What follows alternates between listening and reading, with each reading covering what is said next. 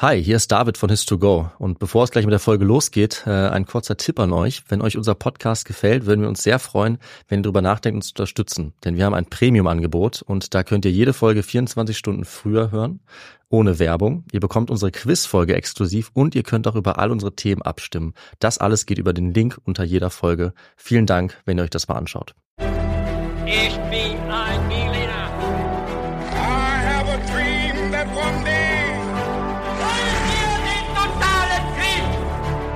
Niemand hat die Absicht, eine Mauer zu errichten.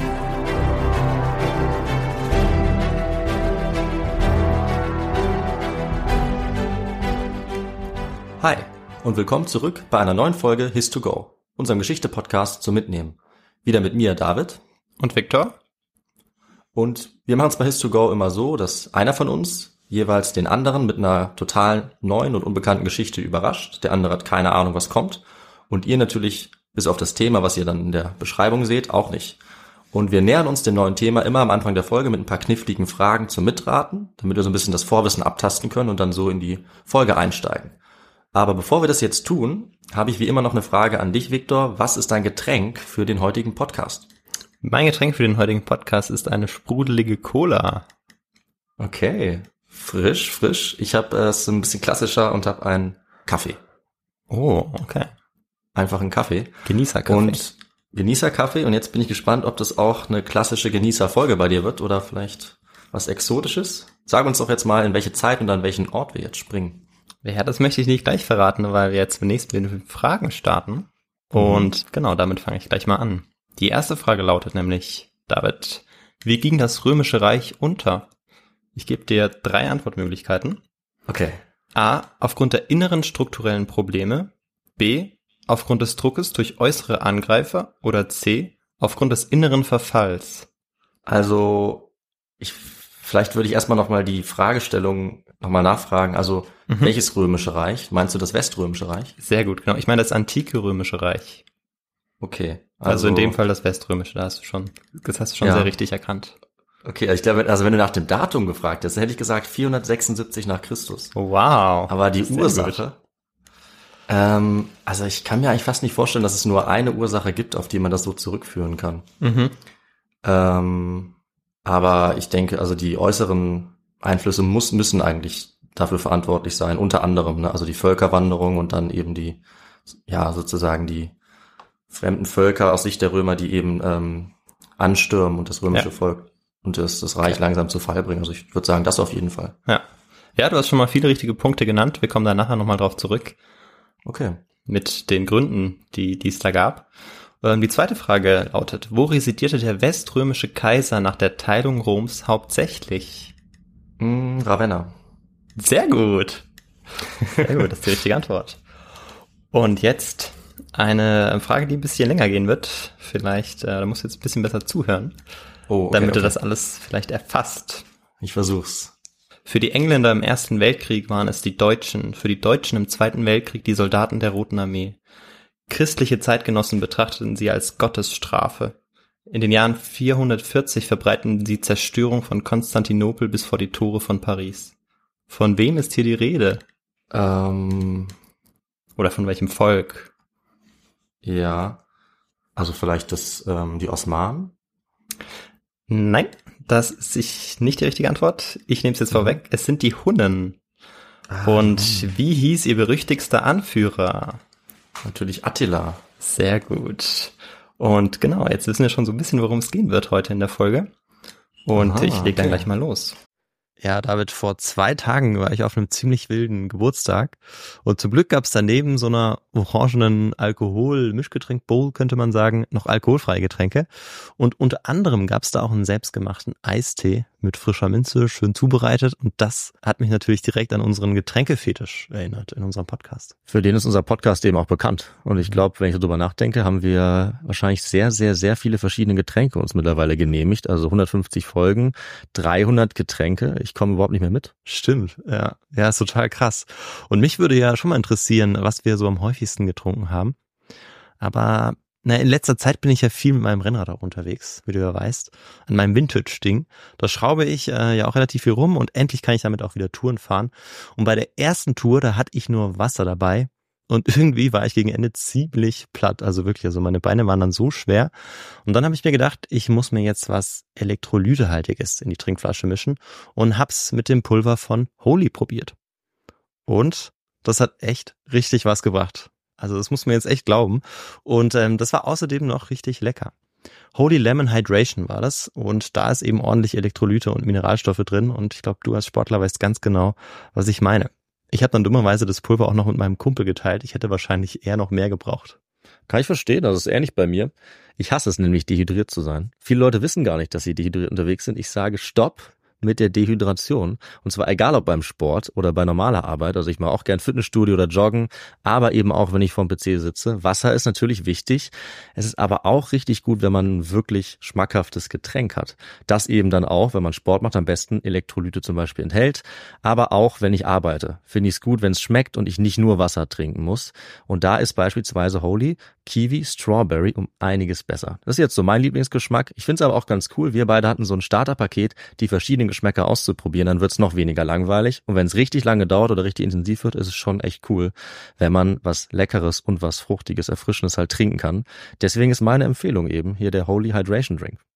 Die Basis ist dabei dann auch echter Tee. Es sind natürliche Aromen statt künstlichen drin. Das schmeckt man auch. Es ist trotzdem kein Zucker drin, auch kein Taurin beispielsweise, kein Bullshit wie die Leute bei Holy selber sagen. Es ist auch keine versteckte Kalorienbombe, nichts besonders Schweres, sondern es ist genauso leicht wie schmeckt, mit weniger als 20 Kalorien pro Portion. Ideal auch für Sportler wie uns.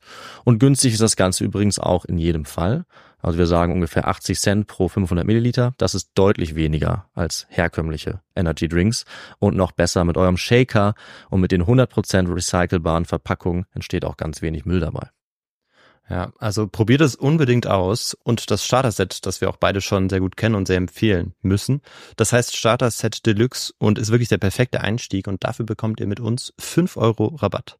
Also anstatt 49,99 Euro kosten euch 43 Holy Drinks inklusive Shaker gerade einmal 44,99 Euro. Dafür braucht ihr den Code HIS2GO5. Also in unseren Shownotes findet ihr den Link dazu und dann gebt ihr einfach, wie gesagt, HIS2GO5 fünf ein. Alles zusammen und dann bekommt ihr diesen Rabatt. Na sagen wir Prost. Ja. Wo hatten die Hunde ihren Ursprung, David? Hast du da eine Idee? Äh, ja, in den Städten Eura Eurasiens, also ähm, mhm. Ja, genau, richtig. Ja. Wir springen nämlich genau in diese Zone jetzt, in die Eurasische Graslandzone. Mhm. mhm. Und genau, hast du auch eine Ahnung, welches Gebiet es jetzt grob umfasst? Ja, ich bin mit, also das war schon die, die engste Eingrenzung, die ich liefern kann, muss ich sagen. Da bin ja. ich zu schlecht mit Geografie. Genau, und da dieses Gebiet auch so riesig ist und du schon Eurasisch genannt hast, hm, liegst du eigentlich auch gar nicht so weit daneben. Ich wollte es nur ein bisschen konkretisieren. Also das ja. ist von der heutigen Ukraine bis zur großen Mauer von China, wenn man so möchte. Und mhm. das ist natürlich jetzt ein Riesenreich und ist auch fernab vom Meer. Und die Reiternomaden lebten dort in dieser sogenannten Graslandzone. Sie waren auf die ausgedehnten Weidenflächen für ihre ganz wichtige Viehwirtschaft angewiesen und genau mussten dabei immer wieder auch neue Weidegründe aufsuchen. Deshalb ja auch Reiternomaden. Mhm, mh. Es gab jetzt aber ganz viele unterschiedliche reiternomadische Völker oder Verbände und diese hatten eigentlich untereinander auch ganz wenig Gemeinsamkeiten. Also man kann eigentlich die Gemeinsamkeiten nur auf die, auf das technische Wissen eigentlich zurückführen oder auf die Kultur. Sprachlich, ethnisch, ja, oder auch politisch waren die Kulturen komplett unterschiedlich. Ja. Aber die wichtigsten Merkmale der Reiternomaden waren die hohe Flexibilität und ihre Mobilität. Und das werden wir noch merken. Naja, und wenn man jetzt so auf die Suche geht nach ja, neuen ja, nach neuen Gebieten, wo man dann mit, der, mit dem Vieh hinziehen kann. Und dann trifft man auf Siedlungsgebiete. Na, was passiert dann, David? Hast du da eine Idee? Ja, also Ge Konflikte, die, die gewaltsam werden, denke ich mal, und Vertreibungen dann. Sehr richtig, genau. Man bekämpft sie. Ja. Und auf diese Art und Weise bekamen dann auch die Reiternomaden diesen kriegerischen Charakter, weil sie eben von Land zu Land zogen und immer wieder natürlich dann auf Siedlungsgebiete trafen und ja, die Siedlungsgebiete dann zum Teil auch zerstört haben. Hm. Es beginnt also jetzt im Großen und Ganzen ein Konflikt zwischen den sesshaften Kulturen, also den sesshaften agrarischen Kulturen und den nicht sesshaften Kulturen, zu denen eben die Reiternomaden gehörten. Und es war jetzt völlig egal eben, ob die sesshaften Kulturen eben die war des griechisch-römischen Mittelmeerraums oder die iranische Stadtkultur oder eben das China der Handzeit Anfang des dritten Jahrhunderts. Genau, es kam immer wieder an diesen Grenzen zu diesen Kämpfen. Also sobald die nicht sesshaften Kulturen, die Reiternomaden, sich eben an diese Grenzen begaben und dort auf diese Siedlungsgebiete trafen. Gibt es denn ähm, noch andere bekannt, bekannte ja, Völker dieser Reiternomaden neben den Hunden zu der Zeit? Ähm, ja, zu, also es gibt zumindest in der Antike bereits vorher auch bekannt sind die Pater, wo sich dann auch das Mhm. Patergebiet dann letztendlich ähm, ja festsetzt. Das ist allerdings noch ein paar hundert Jahre vorher, etwa 400, Ja. 500 vor Christus.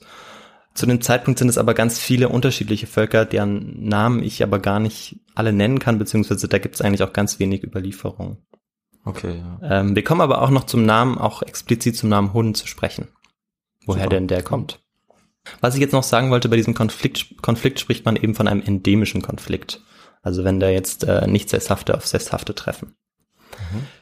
Die äh, Reiternomaden begaben sich jetzt zunehmend nach Süden, beziehungsweise eben an die Peripherie, um zusätzlich auch Ackerbau zu betreiben, weil die Menschen, die dort sesshaft waren, die haben das ja betrieben und die, ja, die Reiternomaden wollten das jetzt auch machen und wurde, sie wurden auch immer mehr davon abhängig. Das heißt, sie mussten auch immer mehr an die, in diese Peripherie gehen, in diese Zonen und natürlich ähm, brachen dadurch immer mehr Kriege aus. Hm. Es sei denn, die Menschen, die dort eben sesshaft waren, waren dazu bereit, die Reiternomaden großzügig zu beschenken und sie an ihrem Ackerbau teilhaben zu lassen. Das war nämlich wirklich das Ziel auch. Also man suchte zumeist eine friedliche Lösung. Es brach dann aber tatsächlich trotzdem oft der Krieg aus, weil einfach nicht genug Ressourcen vorhanden waren. Ja, klar. Ja. Eine einheitliche Führung verhalf den Kulturen der Reiternomaden Verhandlungen auszuüben oder Kriege zu führen, weshalb sich nun eben hierarchische Herrschaftsstrukturen herausbildeten. Also man versuchte das Ganze jetzt zu ordnen, damit man eben bessere Chancen hatten, ja, zu, zu überleben, beziehungsweise dann auch in diesen Gebieten, wo die sesshaften Kulturen waren, dort eben die, die Agrarstruktur abzugreifen. Das war also, also schon jetzt der Lebensinhalt, verstehe ich es richtig. Also quasi, ähm, ja, der, der, der, der Job oder das tägliche Brot, dass die halt rumgeritten sind und quasi anderen Leuten das Land manchmal durch Gewalt, manchmal durch Verhandlungen so ein bisschen weggenommen haben, oder? Genau, das war richtig. Also weil sie eben in dieser Eura eurasischen Graslandzone ohne diese Gebiete an der Peripherie eigentlich nicht überleben konnten, weil sie dort nicht genug Ja. Nahrung fanden, mussten sie sich eben zunehmend in diese Gebiete begeben und dadurch ähm, gab es dann immer mehr Kriege. Ja klar, weil das ja, bedeutet ja dann auch eine konstante Expansion, denke ich mir gerade, ne? weil wenn du immer wieder dann das nächste Gebiet brauchst, auch für dein Vieh, musst du ja immer weiter äh, Genau, vor, quasi. da, genau, da muss man sich einfach vor Augen halten, dass es eben ganz viele unterschiedliche Reiternomaden gab. Und das, Ja. da komme ich nachher, oder ich nehme es jetzt einfach vorweg, und diese reiternomadischen ähm, ja, Verbände, die hielten eigentlich auch nur eine Generation lang. Das heißt, Hm. ja, jetzt konkret irgendwie von einer Expansion zu sprechen, ist schwierig, weil es ja nicht das Ja. ja. reiternomadische Volk gibt. Aber wenn man so will, so eine Art Verflechtung oder Verteilung gibt es dann schon. Okay, ja. Macht Genau. Sinn. Und genau zurück zur Führung. Gelang es dem Anführer weitreichende Zugeständnisse des Römischen Reichs beispielsweise ähm, des Irans oder eben China zu bekommen, so stieg sein Renommee in seinem Verband und das war ganz wichtig. Und je erfolgreicher er für seinen Verband agierte, ob er jetzt kriegerisch war oder durch Verhandlungen, desto stärker konnte er seine Gefolgschaft an sich binden und er war auch davon abhängig, ähm, weil er sie dann hierarchisch untergliederte. Und genau, je mehr Erfolge er feiern konnte, desto mehr Anhänger und Krieger schlossen sich dann äh, seinem Verband an. Und in diesem ganzen Zusammenhang spricht man auch von der Prestigeökonomie, die wirklich an diesem, an dieser einzelnen Führung dann auch lag, die dann versuchte, immer das Bestmögliche für seine Verbände ja herauszuholen. Ansonsten würden sie einfach zu anderen Verbänden gehen, die Krieger und Anhänger. Ah, cool. Das Genau. ist ja wieder ein richtig guter Begriff. Prestigeökonomie finde ich Ja, oder? Äh, sehr interessant. Also es geht einfach ums Ansehen. Wenn, ne, wenn du halt besonders beliebt bist, besonders bekannt bist, dann folgen dir die Leute. Macht, Ja, das macht ist Sinn gerade auch. Ja, genau. Ist heute auch immer noch wichtig zum Teil. Ja, und gerade wenn es vielleicht um, um ums Hörensagen geht, irgendwie ne, ums, ums Genau, das ist ein ganz, oder genau, man- das ist ja. ganz wichtig, genau. also orale Kultur vielleicht. Man hat gehört, der hat hier Tribute erreicht oder ist ein erfolgreicher Heerführer. Macht Sinn, dass sie dem folgen dann. Jetzt stellen wir uns die Frage, ja, wieso heißen die Hunnen eigentlich Hunnen oder wieso hießen sie Hunnen? Hm, ja. Genau, David, hast du da eine Idee? Nee, das, das musst du mir mal erzählen. Ich bin gespannt. Ich habe keine Ja. Ahnung. Zwischen dem dritten und achten Jahrhundert wurden sehr viele größere oder kleinere reiternomadische Einheiten in Quellen als Hunnen bezeichnet. Und naja, genau, wir suchen jetzt die, diesen, diesen Begriff, wo, woher der kommt. Und das war ein Prestige- und Übertragungsname und stammte aus dem chinesischen Xiongnu. Äh, ich entschuldige mich bereits für die Aussprache. Ja. Ähm, die Xiongnu waren ein Reitervolk, das ihre Nachbarn China ab 130 vor Christus in Angst und Schrecken versetzt. Und diese Auseinandersetzungen hielten sich bis ins erste Jahrhundert nach Christus, wo sie dann ähm, ja mehrfach geschlagen wurden. Also die Reiternummern wurden da geschlagen. Dieser Name Xiongnu, ja, oder der, der Name hatte immer weit, weiterhin noch großen Prestige. Und das kann man daran erkennen, dass die Bezeichnung Hunne für sesshafte Ackerbauern rund um China bereits damals eine angsteinflößende Komponente war. Und 170 nach Christus, zur Zeit des Kaisers Mark Aurel, wurde dann erstmals der Begriff Chunoi im griechischen Chunoi verwendet. Und dieser, ja, war eben nachgewiesenermaßen sehr eng mit dem Xiongnu verwandt. Und deshalb kommt man eben darauf, dass man ungefähr ab dem zweiten Jahrhundert davon sprechen kann, dass es Hunnen gibt, aber man weiß eigentlich gar nicht, wer genau die Hunnen sind. Und auch die Münzkunde, also die Numismatik, ähm, zeigt eben oder kann heute zeigen, dass sich seit dem vierten Jahrhundert nach Christus die Bezeichnung Hunne für eine reiternomadische Einheit in den heutigen Staaten Usbekistan, Afghanistan und Pakistan dauerhaft festsetzte. Also wir haben quasi ganz viele ähm, ja, reiternomadische Völker, die sich jetzt als Hunnen bezeichnen. Ja, wahrscheinlich auch von den Zeitgenossen so ein bisschen unklar, ne? Also wer ist jetzt Genau. Hunne, wer ist Ja, nicht ja, Hunne? genau. Das gibt's ja oft. Erstmal werden alle so genannt, einfach, ne? Genau, und das war ja für sie auch von Vorteil, wenn sie sich als Hunnen bezeichneten und ähm, die Feinde, beziehungsweise die, oft die sesshaften ähm, Kulturen auch in diesem Namen dann oder vor diesem Namen auch irgendwie Angst hatten oder da ein bisschen ja, in Ehrfurcht da starten, wenn sie den Namen Hunnen hörten, durch die Geschichte, Ja. die, die dann dieser Name ja hatte. Ja. Genau, das römische Reich der Spätantike war für die Hunnen, aber auch für alle anderen Stämme und Völker jenseits von Rhein und Donau der entscheidende Bezugspunkt ihres Handels. Und warum war das so? Naja, sie wandten sich dem Imperium zu, nicht weil es jetzt marode war oder dem Verfall, wie es oft in der Literatur, vor allem im 19. und Anfang des 20. Jahrhunderts immer wieder genannt wird. Ähm, dass es eben das Ende des, Ende des Römischen Reiches sich eben so eine Art Verfallskonzept unterordnete, sondern im Gegenteil, weil es eben sein Reichtum noch hatte und die Strahlkraft erkannte. Das heißt, ja, die Hunden sahen eben immer wieder durch die Begegnungen oder ihnen wurde erzählt, dass dort eben ein sehr, ähm, ja, reiches Volk lebt. Das sie natürlich Ja. dann auch gerne bestehlen möchten, beziehungsweise wovon sie natürlich auch profitieren möchten. Mhm. Im Jahr 375 nach Christus ähm, machten eben dann die Hunnen Bekanntschaft mit Europa dem Römischen Reich und die drangen jetzt in den nördlichen Schwarzmeer und den Donauraum ein. Ähm, also ungefähr jetzt die heutige Ukraine und sicherten sich eben dort gegen andere Kulturen wie die Alanen oder Greutungen, die von den Römern auch als Barbaren bezeichnet wurden, das sind gotische Stämme, ähm, sicherten sich dort eine Art ja, Machtbereich, kann man sagen. Und dadurch destabilisierten sie auch das Gotenreich, das aus ganz vielen kleinen Kulturen bestand. Also auch das Gotenreich, es gab nicht das Gotenreich, sondern es gibt ganz viele kleinere Kulturen, die zu diesem Gotenreich gehören. Bei diesem Eindringen scheinen die Hunnen keinerlei einheitliche Führung gehabt zu haben, so dass sie dann die Flucht der Männer der unterlegenen Völker, also wenn sie gegenseitig äh, sich gegenseitig bekriegt haben, dann gab es natürlich auch unterlegene Völker und die sind dann oft in das römische Reich geflüchtet und wir werden ähm, ja nachher noch verstehen, weshalb das ganz wichtig ist, auch um zu verstehen, wie das römische Reich letztendlich untergegangen ist. Und das konnten sie natürlich nicht verhindern, weil sie keine einheitliche Führung hatten. Das heißt, sie konnten nicht irgendwie jetzt eine, eine große Mauer um das Reich bauen oder irgendwie ihre Grenzen schützen, weil es ja kein einheitliches Volk gab. Stimmt nicht so wie die EU oder die NATO, die sagt, wir verteidigen uns gemeinsam oder so, ne, sondern Genau. Oder das, genau, das einzelne. römische bzw. west- und oströmische Reich, die natürlich ihre Festungen an der Grenze hatten. Aber Das man kann natürlich auch, Vergleich ist, ist besser, dein Der Vergleich Vergleich. ist auf jeden Fall besser. Und ja, die Hunnen gingen dann auch Bindungen mit den gotischen Stämmen ein, weil sie wollten ja eigentlich nicht per se Krieg führen, sondern sie wollten immer den bestmöglichen Vorteil für sich gewinnen. Also die Bindung, die am meisten Gewinn versprach. Und so kämpften sie zum Teil mit den gotischen Stämmen. Sie kämpfen aber auch für den römischen Kaiser, beispielsweise für Kaiser Valentinian II. Oder ähm, sie bilden auch die Leibgarde des Prätorianerpräfekts Rufinus des Oströmischen Reichs. Also das Ganze im ja, Anfang vierten Jahrhundert. Also die Hunnen waren keineswegs nur ein Gegner der oder der Feind des West- oder Oströmischen Reiches, sondern wirklich der Feind ähm, oder der Freund von dem Vorhaben, wo ähm, ja der größtmögliche Gewinn gemacht werden konnte. Und genau, die Macht der Hunnen zeigt sich dann, als die Hunnen im Sommer 395 nach Christus in Schan den Kaukasus überqueren und bis nach Antiocha kamen, um Beute zu machen und dabei das Gebiet nördlich des Schwarzen Meeres halten konnten, obwohl sie sich eben so weit weg begaben. Das heißt, da merkt man schon, ja, irgendwas muss sich ja jetzt verändert haben, damit sie das wirklich ihren Machtbereich auch halten können. Und es hatte sich etwas geändert, und was ganz Entscheidendes. Und zwar uns sind die ersten namentlich erwähnten Anführer bekannt, Basisch und Kursig. Also Mhm. bin mir mit der Aussprache wieder nicht sicher natürlich. Und genau, die, die Hunden hatten also jetzt Anführer und das ist ganz, ganz entscheidend dann auch für die, für die Entwicklung.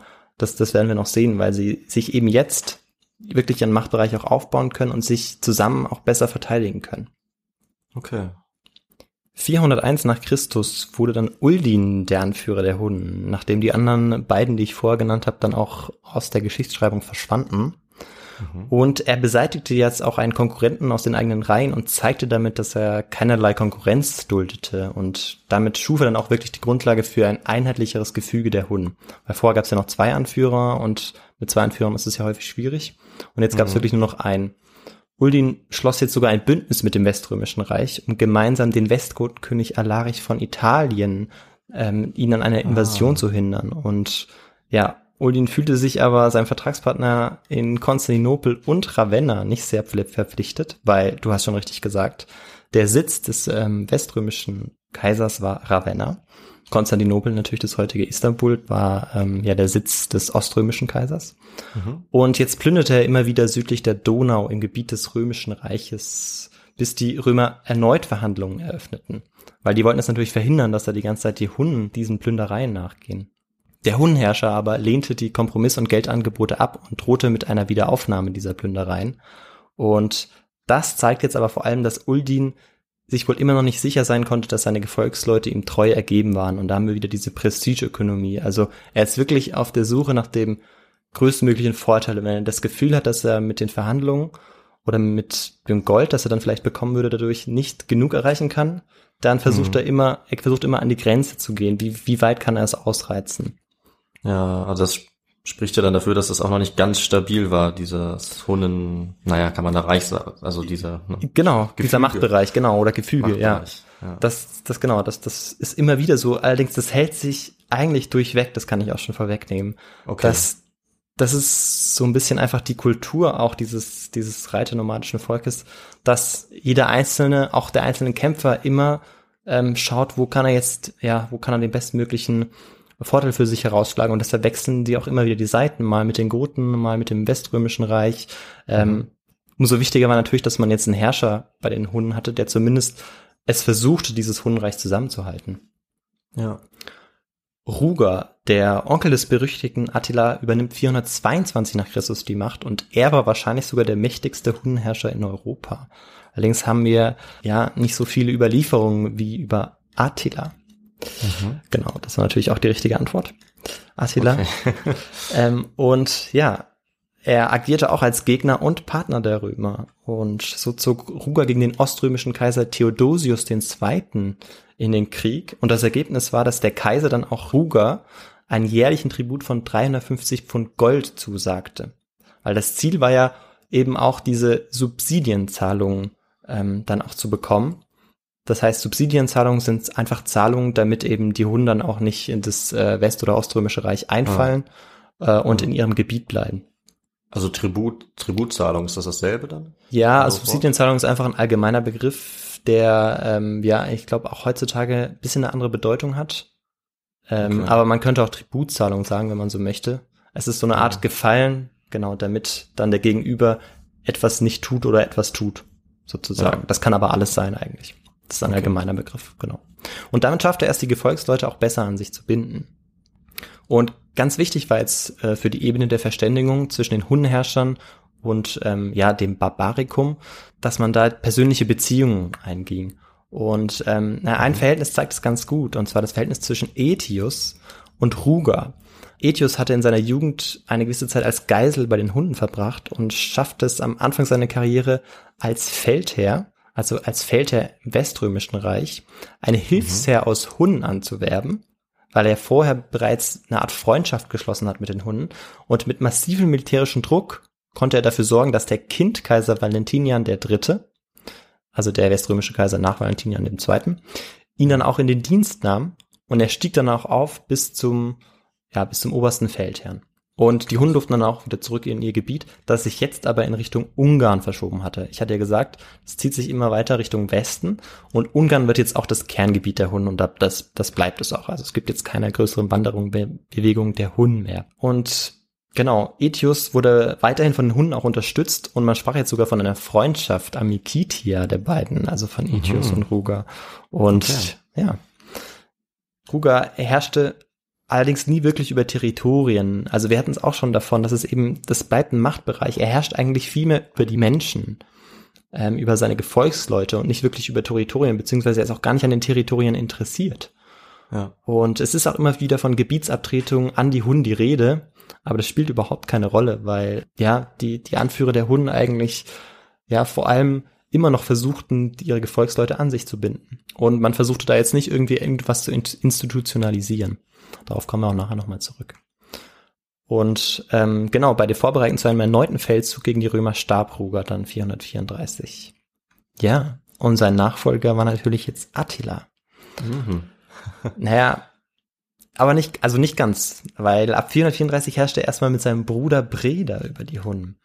Ähm, zunächst verhandelte auch er mit einer Gesandtschaft aus dem Oströmischen Reich.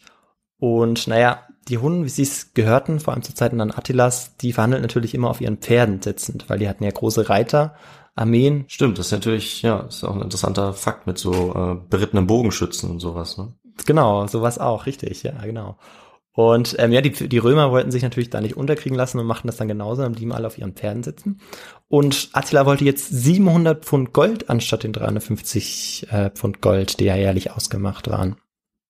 Und ähm, so beschlossen die beiden Seiten das auch. Die Römer durften keine hunnischen Flüchtlinge aufnehmen und die Hunnen durften die römischen Märkte aber betreten an den Grenzzonen. Naja, und dennoch, 440 besetzen dann die Hunnen, also die Hunnen, die können das irgendwie nicht lange dann aushalten ähm, mit dem Sie Frieden. können es nicht lassen. Beziehungsweise, naja, die Herrscher sind ja auch darauf angewiesen, ihre Gefolgsleute immer wieder an sich zu binden, beziehungsweise zu zeigen, dass sie auch mächtig sind. Und naja, wenn man die ganze Zeit nur Verhandlungen angeht, Frieden hat und es gibt keinen wirklichen, kein wirkliches Weiterkommen, ähm, das funktioniert natürlich nicht bei den Hunden. Und naja, deshalb zogen sie dann auch ihre Waffen, besetzten römische Festungen und töten dann zum Teil die Wachmannschaften als auch die Kaufleute. Und naja, jetzt nachdem Theodosius gehört hatte, dass Attila auch noch seinen Bruder getötet hatte, Oh. meinte er jetzt auch eine Schwächeperiode der Hunden daran erkannt zu haben, ähm, weil jetzt möglicherweise die Führung irgendwie ein bisschen wackelig wäre. Und äh, genau, er stellte dann die Subsidienzahlung 445 ein. Und natürlich hatten möglicherweise auch diese Tötungen und diese Einnehmen der Festung waren auch möglicherweise noch Gründe dafür. Hat Engpaar, ja. Genau, aber den Hunden gefiel das natürlich gar nicht.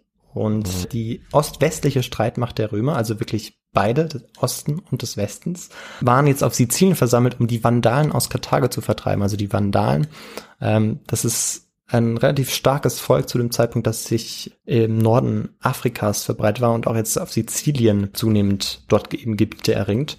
Und man versucht jetzt aus Karthago aber zu vertreiben. Und naja, die Hunden dachten sich dann zu dem Zeitpunkt, okay, dann fehlen natürlich jetzt ganz viele Legionen im tatsächlichen Herrschaftsgebiet, also in Ravenna oder eben in Konstantinopel. Und so zog dann Attila Richtung Konstantinopel. Um, das Heer Attilas bestand allerdings keineswegs eben nur aus Hunnen, sondern aus weiteren unterwerfenden Völkern wie gotischen Stämmen, wie die Sueben oder die Sarmaten. Und Okay. bei der Belagerung vom heutigen Nis in Serbien äh, erfährt man auch, wie fortgeschritten die Waffentechnik war. Und so wird, also eine Belagerungsmaschine wird ähm, folgendermaßen beschrieben. Also ich lese jetzt ein Zitat vor. Das waren sehr große Maschinen. Ein Balken hängt an losen Ketten von Hölzern herab, die sich gemeinsam neigen. Und er ist ausgestattet mit einem scharfen Metallspitze und Schilden. Mit kurzen, am hinteren Ende befestigten Seilen schwingen Soldaten den Balken kräftig vom Ziel des Stoßes weg und lassen ihn dann los. Vielleicht, David, erinnert dich das auch aus äh, Szenen in Filmen? Ähm, es klingt nach einem Rambock, oder? Ja, das ist eine Art Rambock, genau. Und ähm, beispielsweise in Herr der Ringe, ich weiß nicht in welchem Teil, im zweiten, glaube ich, kommt auch so ein Rambock vor. Also wo man das Gewicht des Rambocks erst in die eine Richtung zieht, in die entgegengesetzte Richtung, um dann loslässt, um dann eben das Tor einzuschlagen. Ja, das ist der dritte Teil, äh, die Rückkehr des Königs. Ah, das ist der dritte Teil, okay. Die Riesenramme, ja, doch, Ah. hast recht. Genau. Und Das haben eben die Hunden zum Teil auch angewandt. Und die Goten hatten seit 350 versucht, ähm, die Römer herauszufordern und Städte wie Köln, Straßburg, Speyer, Worms oder Mainz einzunehmen. Und waren nie imstande, das zu tun, hatten, waren nie in der Lage, das zu tun. Und die Hunden, die konnten das. Und naja, die Frage ist schon, wie war das eigentlich möglich? Und das weiß man eigentlich bis heute nicht ganz genau, woher sie dann auch dieses, mh, ja, dieses Wissen haben konnten, ob sie es schon länger hatten. Ja. Weil die meisten Schilderungen, die eigentlich uns über Kämpfe mit den Hunden überliefert sind, das sind Kämpfe, die auf offenem Feld stattfinden, eben wie sie auf ihrem Pferd sitzend, in schreiend in die, in die Legion rannten. Ähm, ja, so ungefähr. Okay. Oder ritten natürlich. Ja. Aber man kann sich vorstellen, dass sie flexibel waren, was ich am Anfang gesagt habe, und zum Teil auch Seite an Seite mit den Römern gekämpft haben, hatten sie wahrscheinlich das Wissen einfach der Römer sich angeeignet und wandten es selbst gegen die Römer an. Hm. Und das war für das Römische Reich natürlich auch ein Schock. Ja. Bis 447 hatte Attila alle Schlachten um das Schwarze Meer herum gewonnen. Also er war ja jetzt nach Konstantinopel gezogen und er beherrschte den ganzen Balkan. Er war sogar bis zu den Thermopylen im Süden Griechenlands gezogen. Mhm. Das sagt dir vielleicht was.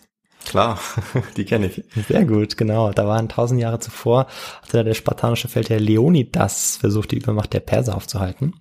Und ist Das gestorben. Und ist gestorben natürlich, ja.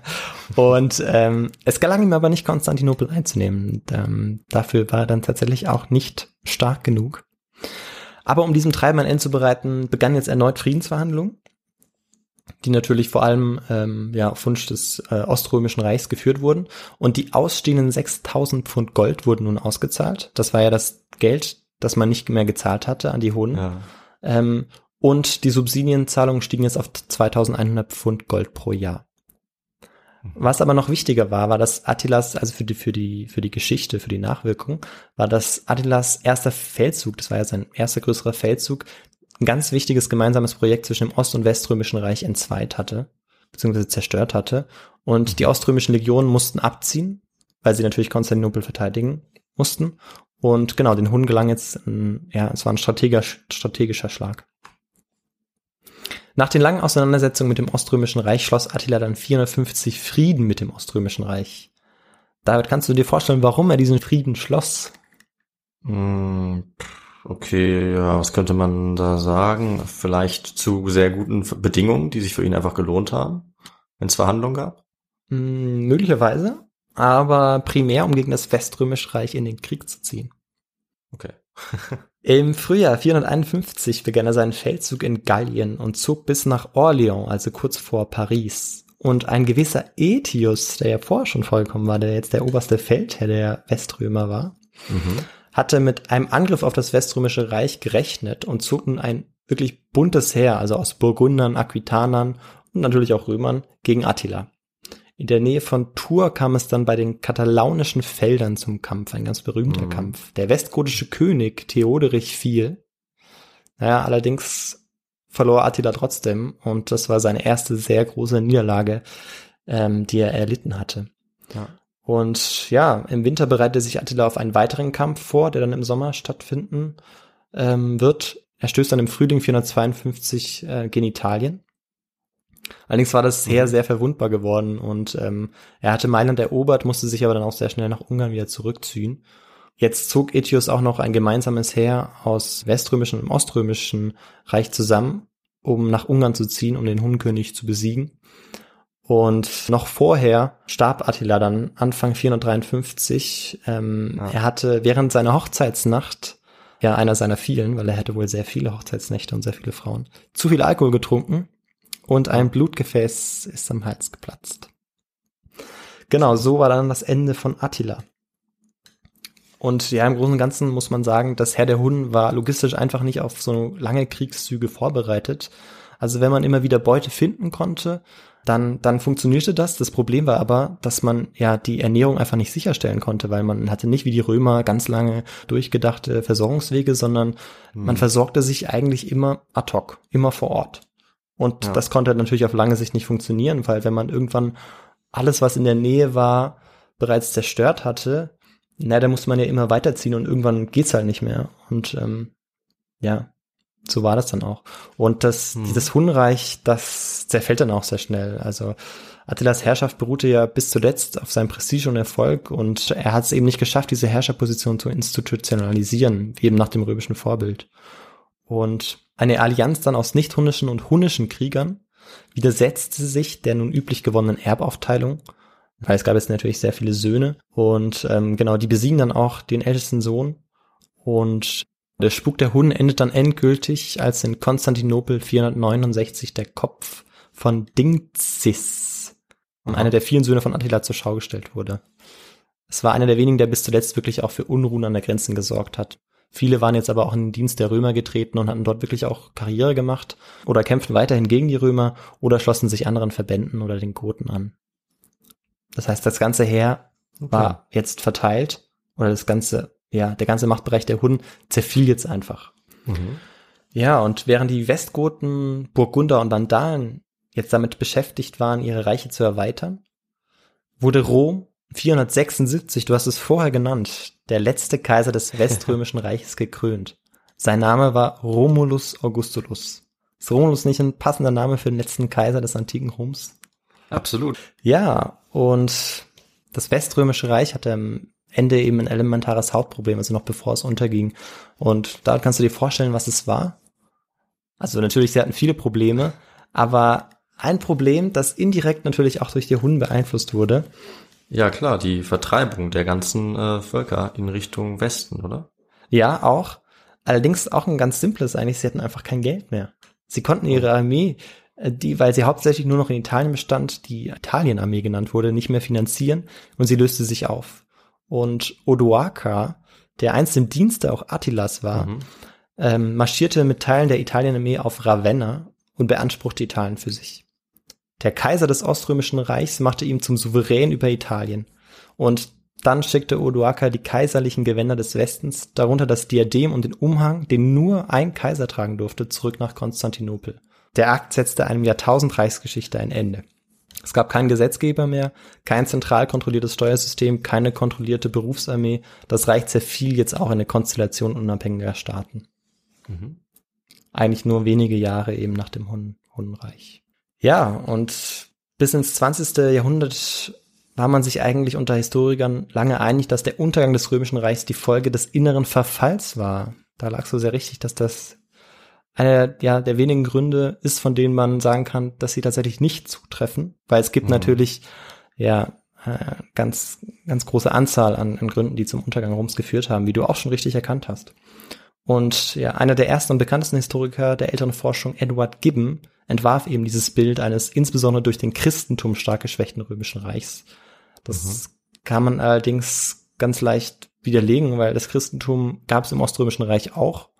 Und das Reich dauerte bis 1453 an und erlebte seine Blütezeit im 6. Jahrhundert. Das Oströmische Reich war sogar eher eigentlich christlicher, also genau. Ja. Also woran woran hat's gelegen? Wer wer war schuld daran? Ähm, und für für Peter Hieser hatte der Aufstieg der Hunnen einen großen Anteil am Untergang Roms. Durch das Eintreffen der Hunnen veränderte sich die Politik der Römer. Verhandeln und Kämpfen und Geldgeschenke, um nicht angegriffen zu werden, das war einfach ja nicht so die Art und Weise, wie, ähm, wie Rom es gewohnt war, Politik zu führen. Das wurde ihnen aber aufgezwungen von den Hunnen. Und darauf waren sie natürlich nicht vorbereitet. Und ähm, das führte dann natürlich, ja, für Rom selbst zu Gebietsverlusten und zu Mangel an Mhm. Geld. Und ja, jeder Gebietsverlust an sich führte ja auch nochmal zu einer Minderung an Steuereinnahmen. Also genau, also das war wirklich das große Problem, dass man am Schluss einfach kein Geld mehr hatte auch. Und ja, die Vandalen im Süden, die einen Großteil ähm, des ähm, Weströmischen Reichs einnahmen, die Westgoten, die auch immer, immer größere Teile Roms einnahmen des Weströmischen Reichs und auch die Burgunder, die nordwestlich, sich nordwestlich von Italien befanden, ja, schritten immer weiter in das Weströmische Reich ein.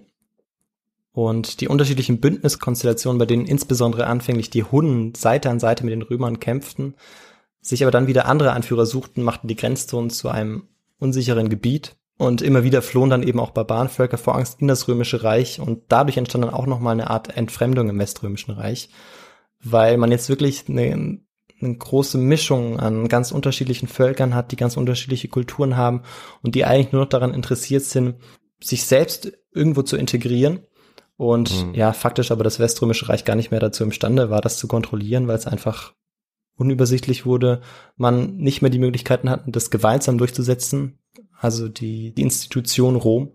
Und ähm, ja, so zerfiel das dann. Das war das Ende dann. Krass. Ja, Also, beziehungsweise es wurde ja noch weitergeführt, die Tradition ne, von den von den Goten dann, äh, aber erstmal für die Römer war es vorbei, glaube ich. genau, für die Römer, die sich im Westen befanden. Im Westen, ja. Genau. Und ähm, ja, was dann eigentlich noch schlimmer war, was paradox ist, ist war das plötzliche Verschwinden der Hunden, weil ähm, die Hunden ja das schon auch einige Menschen waren, die sich die sich dort befanden in diesem in diesem Machtbereich der Hunden und die natürlich sich jetzt auch noch mal auf die unterschiedlichen Gebiete verteilten, nachdem es keinen einheitlichen Anführer mehr gab. Also für Rom wäre es wahrscheinlich Mhm. besser gewesen und das hatten sie wohl auch am Anfang gehofft, wenn die wenn die Hunden sich nicht nur als Machtbereich, sondern wirklich auch als ähm, Territorium durchgesetzt hätten und damit die Fronten geklärt gewesen wären. Ähm, ähnlich wie für das Oströmische Ja. Reich, das ja viel länger überdauert, das Sassanidenreich, das ja eigentlich ähnlich stark war und sich östlich befand. In Westrom fehlte eigentlich dieser eine Gegner oder diese, diese, diese Klarheit da.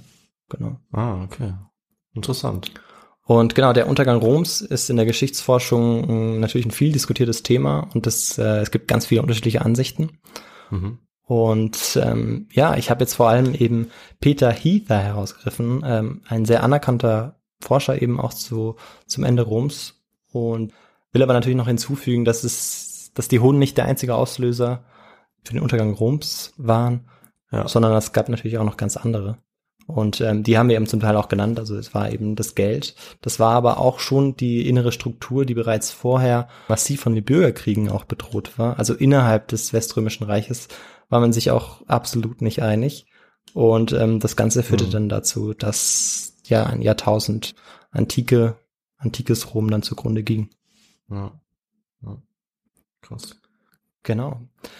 Ja, und die Hunden blieben dann, äh, wie wir es ganz am Anfang gehört haben, in, der, in Europa der Inbegriff eines satanischen und barbarischen Volkes. Es gibt allerdings eine Ausnahme. Ähm, David, kannst du dir vorstellen, in welchem Land das möglicherweise nicht so ist oder nicht so sehr so ist? Jetzt heute meinst du? Ja, genau, heute. Bis heute noch. Mm. Naja, vielleicht ein- einem der Länder in der Region, in der die Hunden zuerst aufgetreten sind. Die nicht zuerst, sondern indem sie eigentlich zuletzt waren. Okay. Ungarn. Also in, Ungarn. ah, okay. Genau. Ungarn, ja. Ähm, genau, also die Könige Ungarns im 16. Jahrhundert blickten sogar auf Attilas ihren Ahnherrn zurück und noch heute ist der Name Attila in Ungarn sehr weit verbreitet. Mhm. Genau. Und das war meine Geschichte. Ja, cool, sehr schön. Danke für den Einblick, Victor, finde ich. Ähm, fand ich eine gute Idee, das jetzt auf einen Blickwinkel mal zu fokussieren. Äh, ich kenne es auch als ein bisschen chaotisches Thema, was, was hin und wieder mal hier widerlegt wird und dann da wieder neue Ja, genau. Argumente. Und Das das, finde ich sehr sinnvoll, sich mal so ähm, was genauer anzuschauen. Also ein, ein Punkt, der zum Untergang geführt Ja. hat, finde ich gut. und ich finde es dann auch, ähm, auch häufig so, dass das Resultat dann ist, dass man oft die Finger davon lässt und sagt, ja, Ja, man kann das historisch eigentlich gar nicht richtig einordnen, dann braucht man es eigentlich auch gar nicht richtig betrachten oder Ja. angehen. Und es ist einfach schwierig, da eine, eine komplette Bewertung am Schluss ähm, dann zu bekommen. Allerdings ist es natürlich der Teil, also der Untergang Roms, ganz wichtiger Bestandteil auch für was, also für alles, was danach passiert. Und der Auf Untergang Roms ist natürlich relativ, ähm, also des antiken Roms natürlich meine ich jetzt, Ja. weil das Oströmische Reich lebt natürlich weiter. Allerdings ist Ja. das schon auch, ja, sehr einschneidend. Und Hm. ja. Schon auch ein, Okay. ein Trauma sicherlich auch für, ähm, für viele Menschen in, in der Region, ne? dass eben dieses Imperium gefallen ist. Aber Ja, ich finde auch, ja, man Also- muss auch betonen, dass eben viele Traditionen fortbestanden haben, zum Beispiel das römische Recht, ja. Selbstverständlich, also, teilweise ja. durch die Goten, ne, auch die Verwaltung wurde alles noch lange fortgeführt. Aber Genau. trotzdem eben das Trauma ist eben da. Rom ist auf einmal im Westen weg. Das ist natürlich schon. Ja, ich meine, Rom blieb kulturell auf jeden Fall das Vorbild wie Griechenland vorher äh, für Rom. Und ähm, ja, die Hunnen haben das eben vielleicht nicht so ausgenutzt, wie sie es hätten machen können, um sich vielleicht dort eben noch zu festigen. Ähm, aber das lag natürlich auch an ihrer Kultur und ihrer Art und Weise, ähm, ja, wie sie sich Leben vorstellten. Hm. Und genau, sie haben ja dann auch Sachen übernommen, allerdings ausschließlich in der Kriegsführung eigentlich. Ja. Genau. Ja, sehr cool. Also die Hunnen, was mir gleich am Anfang eingefallen ist, werden ja auch als Geißel der Menschheit Ja, bezeichnet. sehr das richtig. Zitat wollte ich unbedingt noch einbringen, deswegen mache ich das jetzt einfach. Ja, das fasst ja gut. eigentlich auch äh, die, die, die Geschichte so ein bisschen aus Sicht der Geschichtsschreibung der Zeitgenossen ganz gut zusammen. Ja, die Geißel der Menschheit, das Schlimmste, was, was den, ähm, den Leuten da in Rom passieren konnte. Ne? Aber, Genau, und Ähm, das, das wird auch immer wieder übernommen. Also auch Ja. Dante hat in seiner Divina Commedia, also das ist das Werk, das die italienische Sprache als Schriftsprache begründet hat, also ein Humanist, ähm, auch Attila, äh, den Zerstörer genannt und ähm, der ist derjenige, der in der Hölle schmort und ja. das, das blieb auch, ähm, genau, blieb auch sehr lange so. Und das lag natürlich auch vor allem daran, dass die Hunden bis zuletzt äh, nicht dazu bereit waren, sich ja zu christianisieren. Ja. Ja, stimmt, aber ich finde es ganz gut, dass du eben auch ein paar Punkte äh, erwähnt hast, wie am Anfang, die äh, die Hunden für uns eben ein bisschen greifbarer machen, nicht aus dieser römischen Propagandaperspektive, sondern dass wir ein bisschen lernen, wo kommen die her, wie leben die, äh, wie, ähm, wie sind die aufgebaut, das macht das äh, Ganze dann ein bisschen ausgeglichener, wenn wir jetzt äh, solche Sachen hören wie Geißel der Menschheit, kann man das ein bisschen differenzierter sehen. Also das finde ich, das hast du gut eingebaut. Ja, genau, und das ist auch ganz wichtig. Und dass es eigentlich auch die Hunden als solche gar nicht gibt. Ähm, allerdings, wenn man natürlich von den Hunden spricht, dann spricht man meistens von den Hunden ähm, zur Zeit von Ruga oder Attila. Ja. Also dann im fünften Jahrhundert. Allerdings gab es natürlich die Hunden bereits vorher und Reiternomaden gab es natürlich seit der seit der frühen Antike. Also ja, Mhm. es ist eher der, dieser. Name, der sich dann durchgesetzt hat. Und danach natürlich, klar. Ja. Ja, sehr, können uns- sehr, sehr lange eigentlich. können uns die Mongolen noch angucken, die waren ein bisschen erfolgreicher, zum Beispiel bei der Etablierung ihres Staates dann. Genau, genau, weil sie eben nicht nur irgendwie die unterschiedlichen ähm, Völker dann auch angriffen und sich da irgendwie darauf beruhten, Mhm. dass dann auch die Verhandlungen oder die Kämpfe dazu führten, dass sie ihre Macht festigen konnten, sondern weil sie auch ein eigenes Reich verwalten konnten. Und das war Genau. dann der große Unterschied. Ja, und ähm, was man, finde ich, auch noch mitnehmen kann aus der Geschichte, ähm, was ich gelernt habe, ist, dass man auf jeden Fall, wenn man ein riesiges Reich äh, erobern will, nicht allzu viel trinken sollte in seiner Hochzeitsnacht, ne? weil sonst durch übermäßigen Alkoholkonsum kommt der Schlaganfall. Das ist ist richtig, Schluss. genau, das ist Ja. richtig. Das merke Und ich. es, äh, es gibt ganz viele so kleine Geschichten. Natürlich ist immer fraglich, wie wahr das ist. Allerdings Mhm. gab es tatsächlich einen römischen Geschichtsschreiber, der ähm, ja auch am Hof des Hundenherrschers war. Und es gibt ganz spannende Geschichten auch über wie die Hunden gelebt haben und ähm, genau wie wie sich die Kultur, als die Hunden, das ist auch eine, eine bestimmte Kultur. Das sind jetzt nicht nur Krieger. Ich habe jetzt vor allem Ereignisgeschichte erzählt ähm, weil ich das mit dem Untergang Roms verknüpfen wollte. Allerdings Mhm. ist auch die Kultur der, der Hunden sehr spannend, also wie sie hierarchisch gegliedert waren, wie sie an den Tischen saßen. Das hat so ein bisschen Ähnlichkeit mit den Galliern, die muss ich dann an Asterix und Obelix denken. Ah, Aber ja, ich will jetzt nicht so weit gehen, aber falls es jemand interessieren sollte, das ist auch ein ganz spannendes Ja. Gebiet. Genau. cool.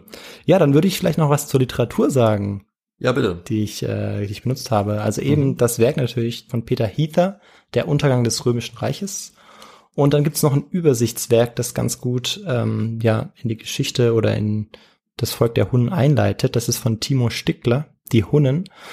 Und genau, das ist die Literatur, die ich hauptsächlich benutzt habe. Super. Und die posten wir wie immer dann auf Facebook und Instagram, damit man da Richtig, nochmal genau. reinschauen kann, wenn man möchte. Ja. Und dann ist ähm, das Ende der Folge erreicht, oder? Ja, genau, richtig. Super. Dann würde ich sagen, wir schließen mit noch kurz ein paar Hinweisen, wie man Ja. ähm, uns erreichen kann, wenn man möchte, oder wie man uns unterstützen kann. Also an alle Zuhörerinnen und Zuhörer, die gerne uns ein bisschen unterstützen möchten, die können uns eine ähm, kritische oder oder auch ähm, unkritische E-Mail schreiben an unsere E-Mail-Adresse. Das wäre feedback.his2go at gmail.com.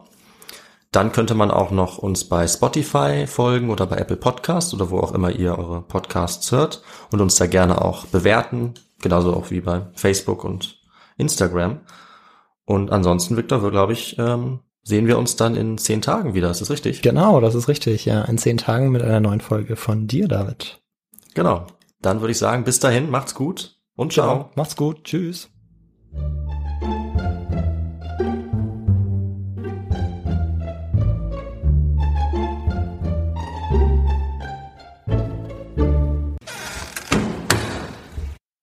Hi und wieder herzlich willkommen zurück bei einer neuen Folge His2Go, dem Geschichte-Podcast zum Mitnehmen. Mit dabei sind wieder David Und Viktor. Nee, warte. das kann man nicht so stehen lassen, sorry. Und Victor.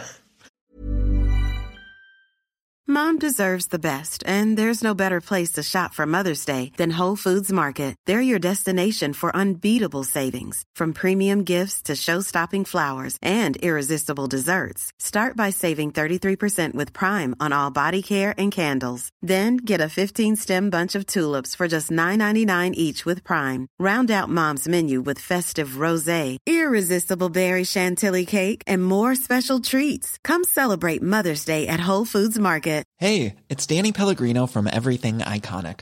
Ready to upgrade your style game without blowing your budget? Check out Quince. They've got all the good stuff shirts and polos, activewear, and fine leather goods, all at 50 to 80% less than other high end brands.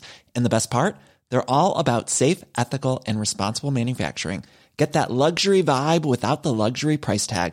Hit up quince.com slash upgrade for free shipping and 365 day returns on your next order. That's quince.com slash upgrade. Hold up. What was that? Boring. No flavor. That was as bad as those leftovers you ate all week. Kiki Palmer here, and it's time to say hello to something fresh and guilt-free. Hello Fresh. Jazz up dinner with pecan-crusted chicken or garlic butter shrimp scampi. Now that's music to my mouth. Hello Fresh. Let's get this dinner party started. Discover all the delicious possibilities at hellofresh.com.